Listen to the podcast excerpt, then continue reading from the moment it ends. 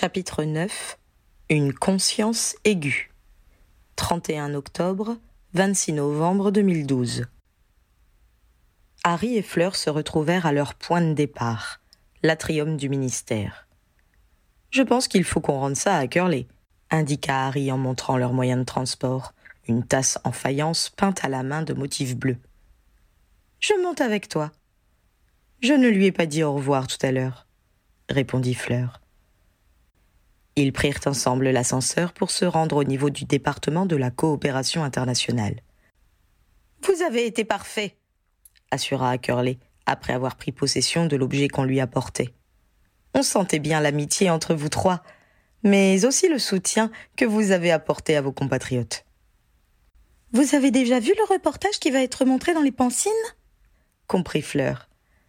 Tout à fait. Vous l'aimerez aussi, j'en suis certain. À ce propos, rebondit Harry. Pourquoi ne pas m'avoir prévenu que c'était Rita qui couvrait l'événement? Eh bien, je n'en ai pas vu l'intérêt. Cela pose-t-il un problème? répliqua placidement l'homme du ministère. Vous n'avez pas remarqué qu'elle a le don de tout déformer dans ses articles? J'espère que vous ne comptez pas sur moi pour lui donner une interview. Ackerley considéra Harry avec acuité avant de répondre. Nous avons accepté le choix de la Gazette parce qu'énormément de sorciers apprécient le style de Mrs. Skeeter, et que cela nous donne l'assurance que ce tournoi sera suivi avec assiduité par nos concitoyens. Quand on parle du ministère de la magie dans les journaux, c'est rarement positif et, même quand l'article ne critique pas le gouvernement, le simple fait de rapporter nos actions entraîne les reproches de nos opposants. Ce genre de festivité a l'immense avantage de plaire à la quasi-totalité de notre communauté et nous permet de redorer notre image à peu de frais. Rita Skeeter est une très bonne communicante, et nous n'allons pas laisser passer cette occasion qu'elle travaille pour nous. Quant à vous, continua le secrétaire de Percy, coupant la tentative de Harry de reprendre la parole, j'ai lu vos dernières interviews avec elle. Vous n'avez plus quatorze ans, et vous semblez très bien vous débrouiller désormais pour éviter ces pièges. Je ne me fais donc aucun souci au sujet des échanges que vous aurez avec elle. Il y eut un moment le temps que Harry digère ces informations. Vous pensez utiliser Rita? finit-il par se faire préciser. Oui, comme il vous arrive de le faire en lui demandant de publier certaines informations pour faciliter vos enquêtes, lui fit remarquer Ackerley. Harry ne répondit pas, se demandant ce que l'homme savait. Était-il au courant de l'information qui permettait à Harry d'avoir barre sur la journaliste? Il était pratiquement certain que son ancien commandant en avait parlé à Kingsley. La question était de savoir si le ministre en avait fait part à son interlocuteur. De toute manière, continua Ackerley, compte tenu de ce qui se passe à la Gazette en ce moment, Skitter a tout intérêt à écrire ce qui plaira le plus au public si elle veut garder son contrat, quelle que soit l'issue de ces petits remous. Or, vous êtes trop apprécié des Anglais pour qu'elle prenne le risque de vous porter préjudice. Que voulez-vous dire? Que se passe-t-il à la Gazette? s'informa Harry. Demandez-le à votre ami Lee. Je suis certain qu'il suit ça de très près, éluda Curley. Tout ce qui nous concerne aujourd'hui, c'est que Skeeter joue plus que nous dans cette partie, ce qui la rend, comment dire, sensible à certaines influences. Mais si elle doit montrer que le public l'aime, ne pensez-vous pas que cela va l'amener à en rajouter encore plus que d'habitude dans le sordide et l'imaginatif? Craignit Harry. Tant que cela ne nous concerne pas, je n'y vois pas d'inconvénient. Comme je vous le disais, ce qui compte, c'est que nos concitoyens lisent ces articles, les apprécient et nous associent à ce bon moment. Harry ne trouva rien à répondre à cela. Son scepticisme dut cependant transparaître sur sa physionomie car Ackerley se pencha vers lui et lui confia. Ce n'est peut-être pas bien ragoûtant, mais si nous ne faisons pas ça, votre prochain patron sera Selwyn du MQT. Faire bonne figure devant Skitter est finalement bien mineur par rapport à ce que nous pourrions vous demander. Harry se demanda si c'était un simple argument ou une menace. Qu'il apprécie ou non à Curley, il n'arrivait pas encore à se décider sur ce qu'il ressentait pour l'homme politique, il savait en revanche qu'il n'hésiterait pas à mouiller sa robe pour que le prochain ministre soit un progressiste.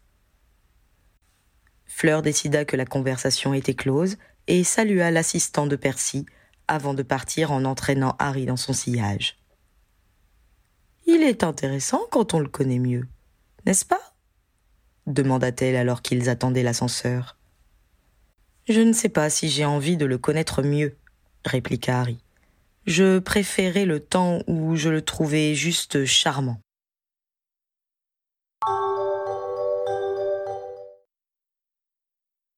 Intrigué par la remarque d'Ackerley sur ce qui se passait à la Gazette du Sorcier, Harry tenta de joindre Lee le soir même. Le journaliste parut ravi de le voir se découper dans son miroir. Harry, que me vaut le plaisir Bonsoir, Lee. J'ai entendu dire qu'il se passait des choses à la Gazette. Tu pourrais m'en dire plus? Le journaliste eut un grand sourire. Ça ne se raconte pas en cinq minutes. Ça mérite au moins une bonne bière au beurre. J'ai mieux à te proposer, contra Harry. Toi, Padma et vos héritiers à dîner chez moi demain soir. Comme ça, Ginny en profitera.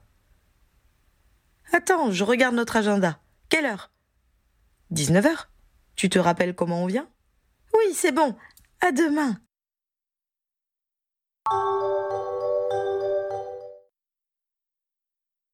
Ginny fut ravie à l'idée de recevoir ses vieux amis.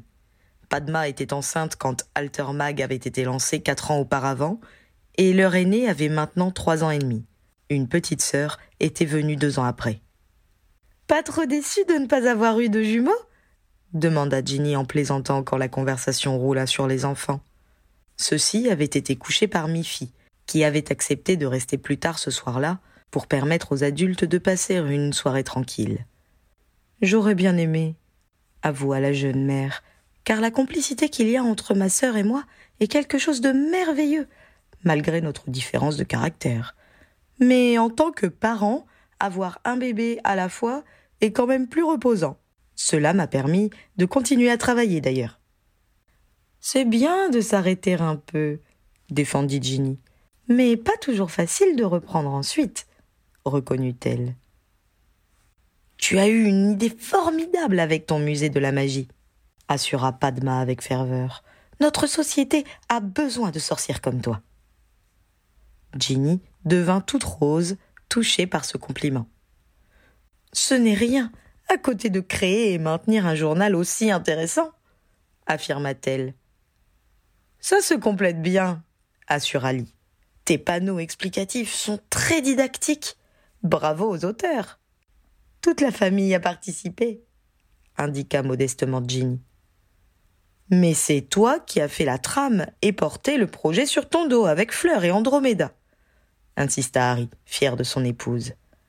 Bien, en parlant de société, enchaîna Harry, pour ne pas embarrasser davantage Ginny. Que se passe-t-il à la Gazette? Qu'as-tu entendu et quelle est ta source? Sans qu'il lit.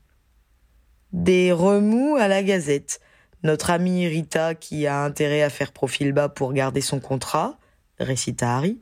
Petite phrase en passant du charmant Ackerley qui m'a renvoyé vers toi pour plus de détails.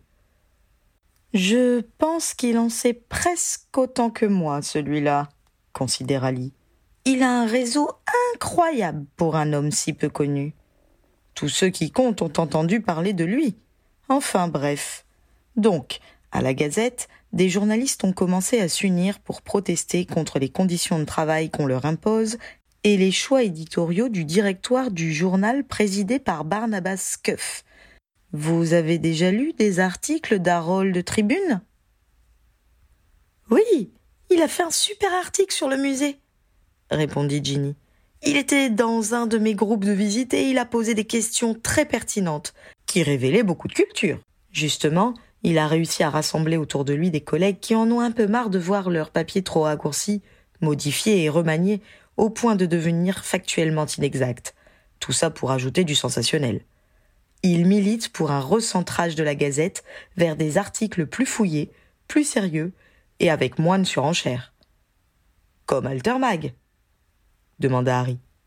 Lee et Padma échangèrent un petit sourire.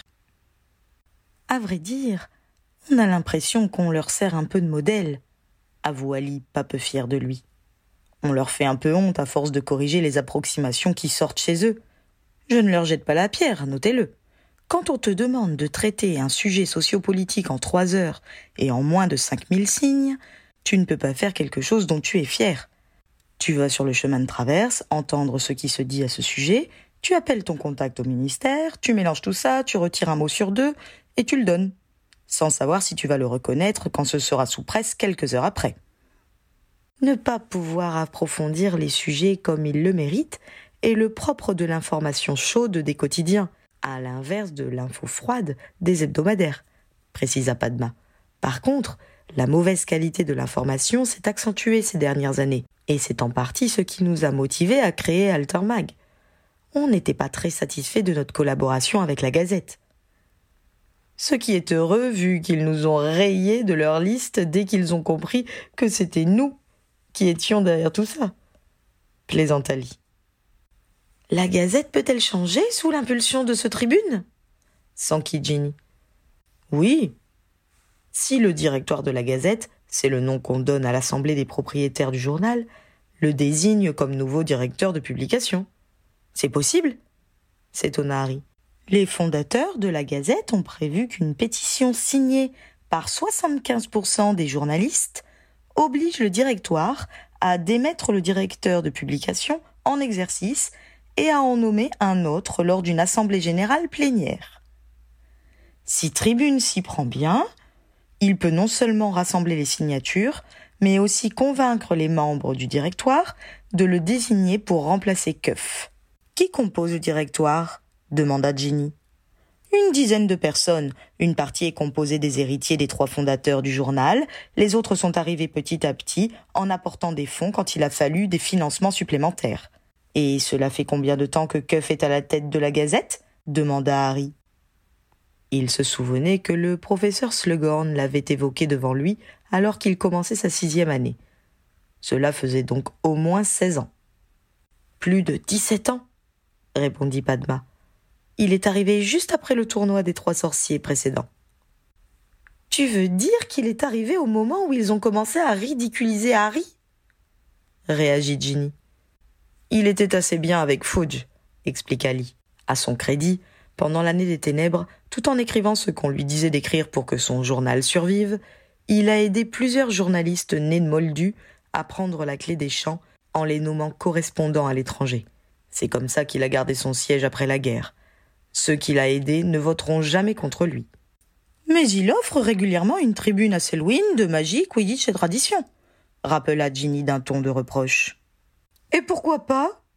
Le MQT est conservateur et défend la prééminence des sorciers sur les moldus et les créatures magiques, précisa Padma. Mais il ne préconise pas de les tuer ou les emprisonner pour le seul fait qu'ils existent, seulement de les garder à leur place et les obliger à se plier aux règles édictées par les sorciers. C'est différent demanda Harry. La différence entre le XIXe siècle et l'année des ténèbres, explicita Lee. Bon, d'accord. Ce n'est pas un grand méchant, juste un opposant à nos idées et ayant une conception du rôle de la presse différente de la nôtre, résuma Harry. Et Tribune? Ce sera un concurrent intéressant, fit Lee d'un ton gourmand. Intraitable sur la vérité, il refusera de biaiser un article pour lui faire dire ce qu'il veut. Par contre, il est plutôt conservateur et suffisamment cultivé pour trouver de bons arguments pour défendre ses opinions. Sa position sur les créatures magiques? S'inquiéta Ginny. Pas d'affection particulière, ni de peurs irraisonnées, l'informa Padma. Il est favorable aux punitions fermes en cas de mise en danger avérée des sorciers, et il est capable de soutenir l'emprisonnement préventif des loups-garous qui refuse de prendre la nouvelle potion Tulou. Par contre, il ne rechignerait pas à en employer un qui se traite chaque mois. Comme tu dis, un homme intéressant, jugea Harry. Et concernant les moldus Il n'a rien contre eux tant qu'ils n'interfèrent pas dans la sphère sorcière. Il n'est pas opposé au mariage mixte, considérant que c'est une question privée, mais s'opposera à l'utilisation des inventions non sorcières si elles risquent de bouleverser nos habitudes et comme il sait étayer ses propos, il peut se montrer un adversaire donnant du fil à retordre. Je suppose qu'il ne rechigne pas à utiliser les miroirs communicants, persifla Ginny. Oh, Mais les miroirs ont été présentés avec beaucoup d'habileté d'ailleurs, comme des inventions sorcières, autrefois réservées aux familles assez riches qui passaient commande auprès des artisans les plus doués. Les utiliser représente donc, pour beaucoup de sorciers, une victoire sociale plutôt qu'une revendication progressiste. Tous ceux qui ont de la famille Moldu connaissent les téléphones portables et ont fait le parallèle entre les deux techniques, releva Harry. Certes, mais nous pouvons voir notre interlocuteur, ce qui peut être euh, interprété comme la preuve que la magie est supérieure à la technique, révéla Lee.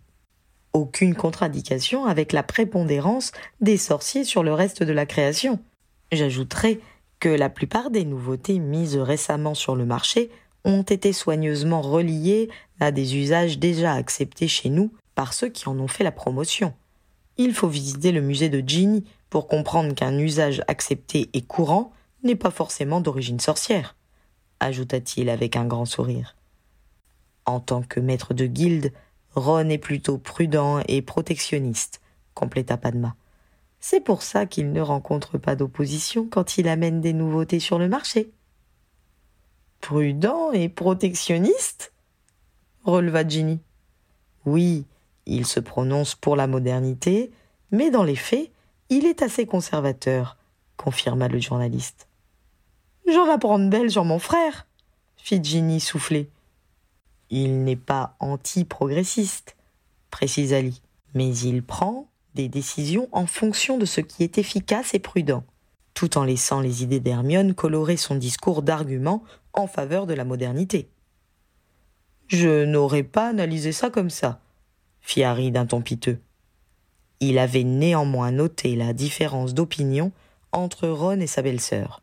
Audrey, qui défendait le libéralisme à la moldue, mais n'avait jamais jugé conservatrice la prudente réserve de son ami envers l'économie de marché dérégulée. Il fait du bon boulot, ajouta rapidement Lee, sans doute de peur d'être mal interprété.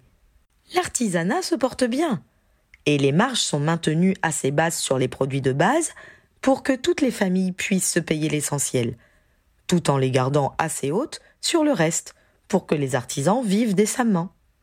Il encourage l'innovation quand elle ne remet pas le système en cause, ce qui permet d'éviter la sclérose, mais empêche des fortunes de se créer à partir de rien. Dans un sens, il fige l'ordre établi, mais, d'un autre, il veille à ne pas laisser des bulles économiques croître trop vite, puis exploser à la figure de ceux qui les auraient soutenues. Ainsi, d'un point de vue moldu, il est protectionniste, antilibéral, voire réactionnaire. Harry en savait assez sur les moldus pour savoir que ces mots n'étaient pas considérés comme des compliments. Et c'est grave s'enquit Ginny. Dans notre petit système replié sur lui-même, qui doit maintenir le secret de son existence, pas du tout, la rassura Padma. Mais on ne peut pas qualifier le programme économique de Ron de progressiste. Devons-nous le garder dans la famille? Interrogea Harry en regardant Ginny. Tant qu'Hermione ne demande pas le divorce pour incompatibilité économique, je suppose qu'on peut encore lui parler, jugea son épouse. Tant mieux.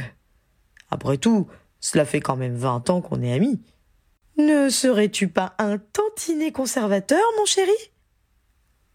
Pardonne-moi, mon amour, je vais me surveiller, promit Harry. Quand les rires s'éteignirent, Harry en revint à la gazette. Si j'ai bien compris, Tribune est en train de rassembler les voix pour atteindre les 75% qui lui permettront de destituer le directeur actuel en espérant être le prochain. Où en est-il actuellement? Alors ça, c'est un des secrets les mieux gardés, assura Ali. Tu penses, bien que personne n'a intérêt à ce que cela se sache, que ce soit les alliés ou les opposants de la direction actuelle. Donc j'en conclus que tu le sais, supposa Ginny. Le couple de journalistes se regarda. Padma hocha la tête. Dans deux mois, la Gazette aura un nouveau directeur, pronostiqua le rédacteur en chef d'Altermag.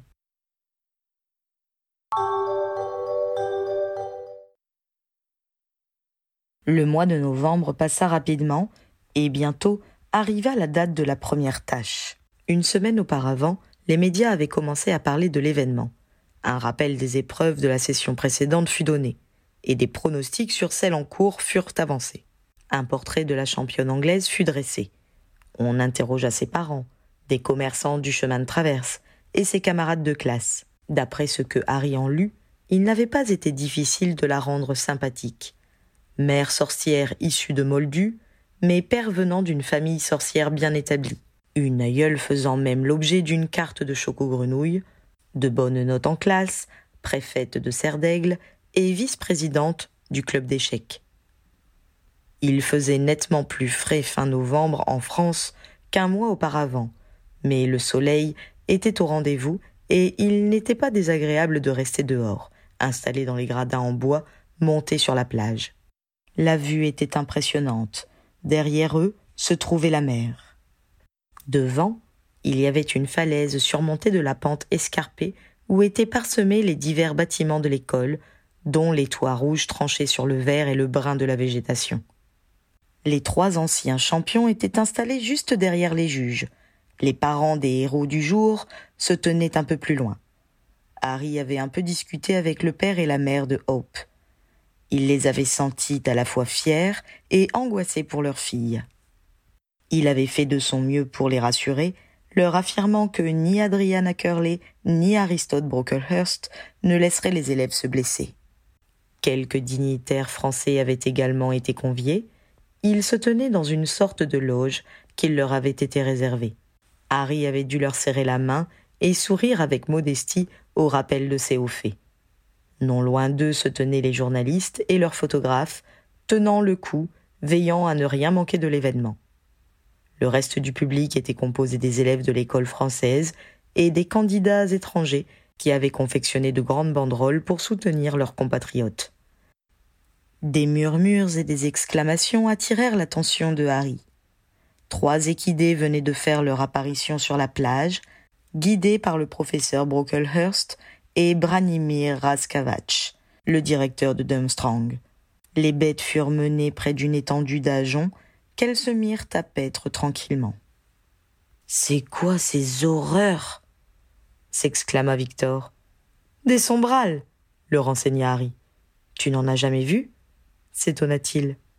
Non, c'est affreux ces choses-là. Pas très joli, mais parfaitement inoffensif, assura Harry. Enfin, les trois candidats firent leur entrée sous la houlette de Madame Maxime. Les trois jeunes gens saluèrent la foule, un peu pâle mais souriant. Le Français leva même la main en réponse aux acclamations enthousiastes de ses camarades de classe et de sa famille. Dites donc, les gamins sont courageux. Pas un n'a bronché en regardant vers les sombres choses, remarqua Crum. Je pense qu'il ne les voit pas, devina Harry.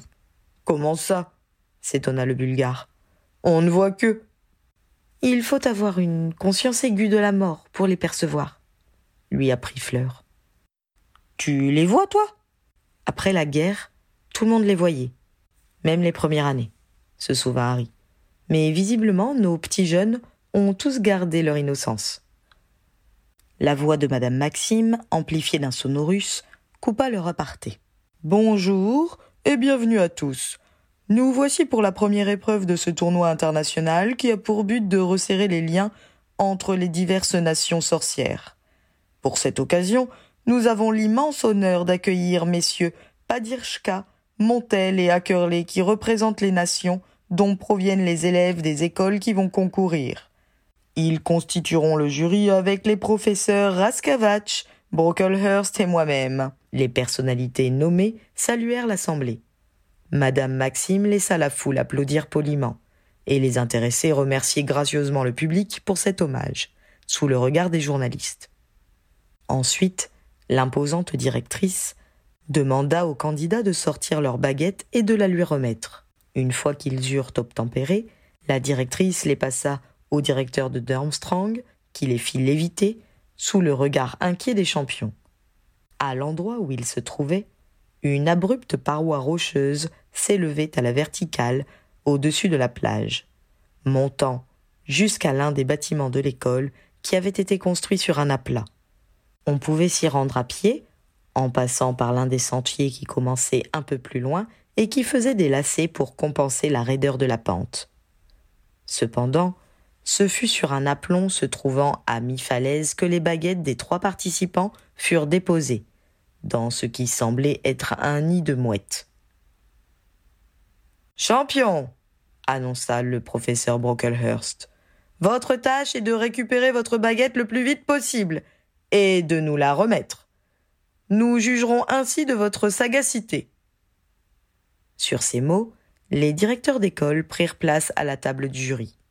Désemparés, sans doute désarçonnés par la perte de leur baguette sur laquelle ils avaient appris à compter, les champions examinèrent les rochers escarpés pour trouver des prises ou une astuce pour y monter sans jeter un regard vers les trois bêtes qui paissaient tranquillement à quelques pas d'eux. Il y avait quelques murmures dans le public, mais personne ne donna le moindre indice qui aurait annoncé la présence des montures. Le jeune Français se mit à faire des cercles concentriques sur la plage, au cas où la solution à leur problème serait cachée sous le sable. À ce moment-là, un des sombrales leva la queue et délivra, à grand bruit, un chapelet de crottin, le champion bulgare l'entendit et resta stupéfait en voyant se constituer le petit tas de fumier à partir de rien. Son attitude attira l'attention des deux autres vers le sable souillé. La jeune Anglaise avait dû suivre des cours avec Hagrid, car elle s'avança vivement dans cette direction, les mains tendues, contemplant le sol. Sans doute repéra-t-elle un endroit où les gens subissaient une tonte rapide, car elle se dirigea droit vers la tête d'une des bêtes. Quelques applaudissements éclatèrent dans l'assistance, de manière très éparse, mais cela troubla les sombrales, qui levèrent le museau et s'ébrouèrent. La plupart des spectateurs, cependant, ne semblaient pas convaincus par la manœuvre de Hope Kitteridge. Harry se pencha vers Fleur. J'ai l'impression que la plupart des adultes du public ne comprennent pas ce qui se passe. Tous les adultes ne perçoivent pas les sombrales, confirma la Française. Mais ils savent bien ce qu'est la mort, s'étonna Harry. C'est une chose de concevoir l'idée et une autre d'en avoir une conscience aiguë, expliqua-t-elle. Ceux que l'idée dérange trop la repoussent et s'aveuglent suffisamment pour que les sombrales leur restent invisibles. C'est comme nos trois champions. Ils savent que l'on meurt un jour, mais ne le conçoivent pas réellement. Harry se demanda soudain si Voldemort, qui ne supportait pas l'idée de mourir, était capable de les voir. Il n'eut pas le temps d'approfondir la question car son attention fut attirée par la championne anglaise qui tentait de monter maladroitement sur une masse chaude, convexe, mouvante et invisible pour elle. Au moins, elle essaie du bon côté, remarqua Crum. On peut espérer qu'elle fasse la différence entre le bout qui fait disparaître l'herbe et celui qui la rejette, répliqua Harry. Regardez, les autres cherchent à l'imiter, s'écria Fleur. Le moment suivant fut assez comique. Les champions français et bulgares tâtonnaient dans le vide, sursautant quand les bêtes curieuses les reniflaient de leurs naseaux humides. Quand ils eurent identifié chacun une bête, ils tentèrent de s'y hisser. Mais il n'est pas évident de grimper sur une monture de cette taille, surtout sans la voir et sans connaître sa forme. Harry n'était pas certain que le Bulgare ait bien identifié les deux extrémités de sa monture attitrée. Les trois jeunes gens s'agrippaient, sautaient, retombaient, restaient suspendus les pieds battants. Le public avait du mal à ne pas rire. L'anglaise fut la première en selle. Par contre, cela ne l'avança pas tellement car le sombral, loin de prendre son envol vers l'objectif, se mit à trotter sur la plage, faisant brinque-baller sa cavalière qui avait bien du mal à garder son assiette. Et ça grimpe, ces bêtes-là? s'enquit Victor en contemplant la paroi abrupte qui séparait les champions de leurs baguettes.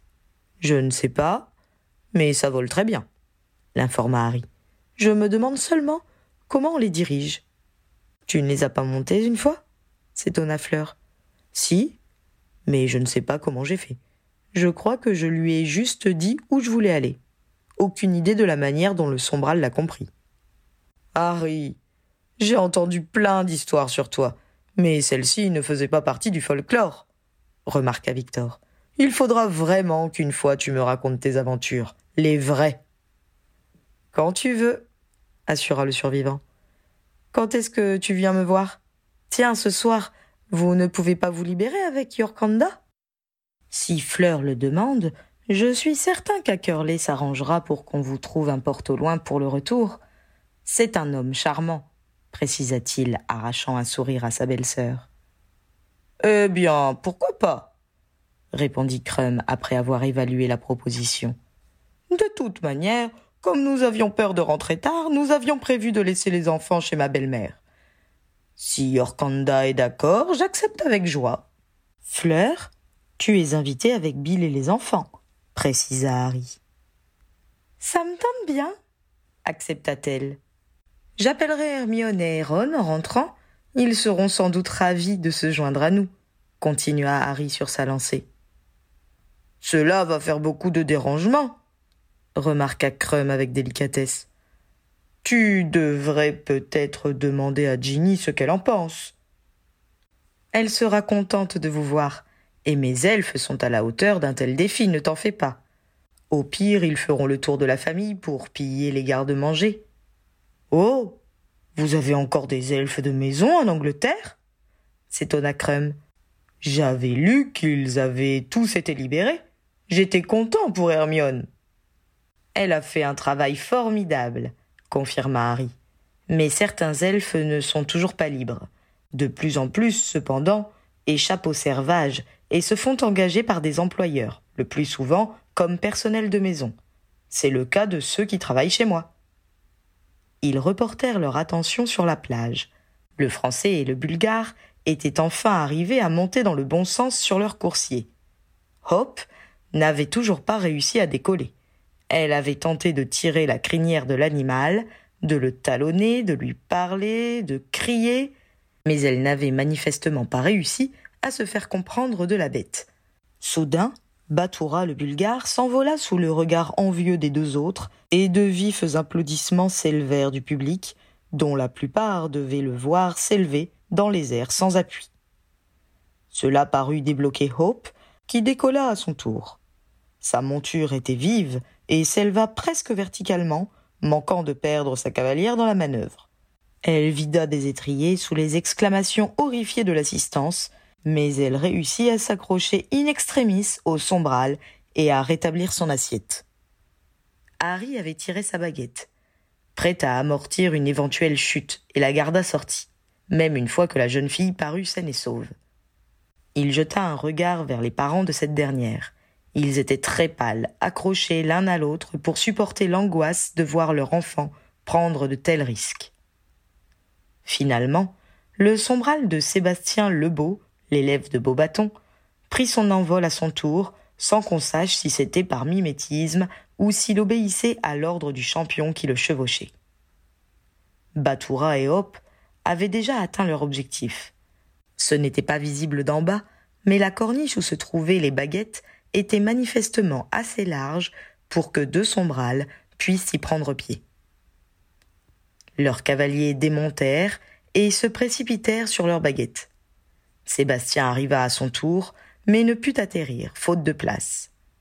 Les deux autres avaient récupéré leurs biens et tentaient de remonter sur leurs moyens de transport. Mais l'étroitesse de l'aplomb ne les y aidait pas. Alors qu'ils cherchaient à se hisser sur sa bête, la jambe de Batoura Uchenik glissa dans le vide, et il faillit basculer de l'étroit rebord.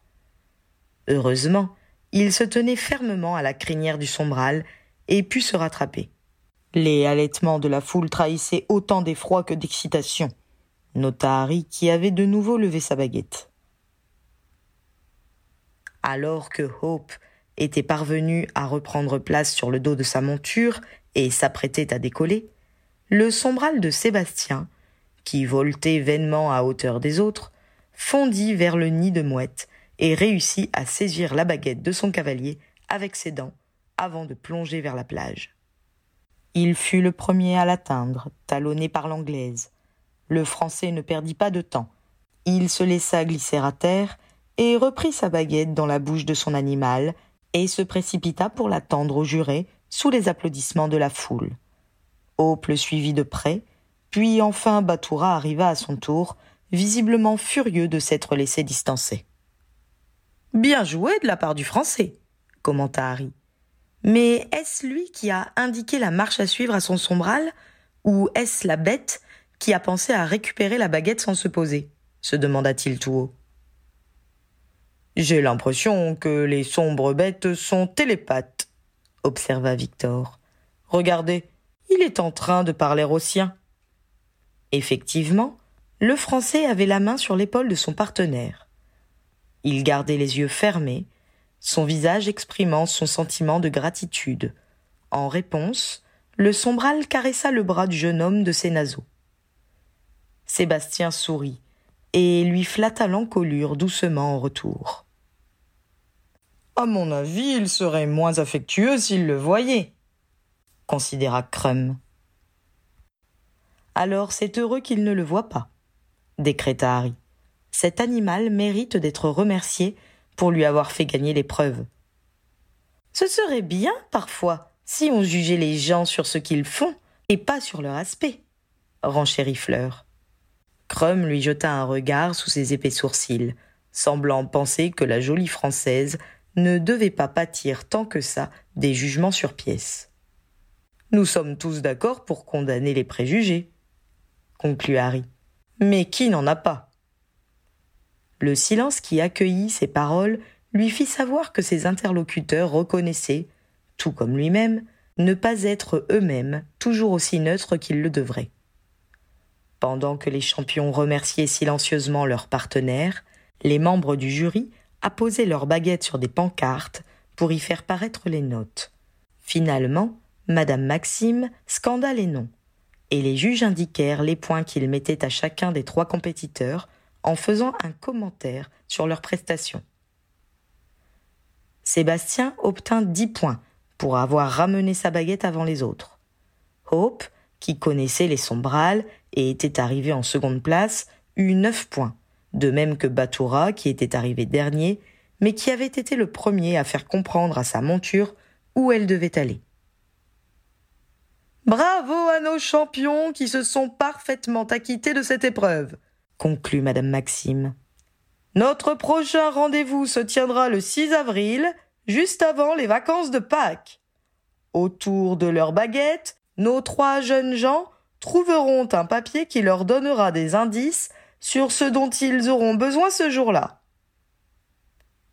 Les champions saluèrent le public, firent un signe à leurs parents, reçurent une dernière ovation et se dirigèrent vers le bord de la plage d'où partait le sentier qui les ramènerait à l'école. Les élèves sur les gradins furent les premiers à se lever et à prendre le même chemin. Les adultes prirent le temps de commenter l'épreuve, tandis que les sombrales étaient ramenés vers les écuries. Harry se tourna vers ses compagnons. En route pour le dîner Square Grimoire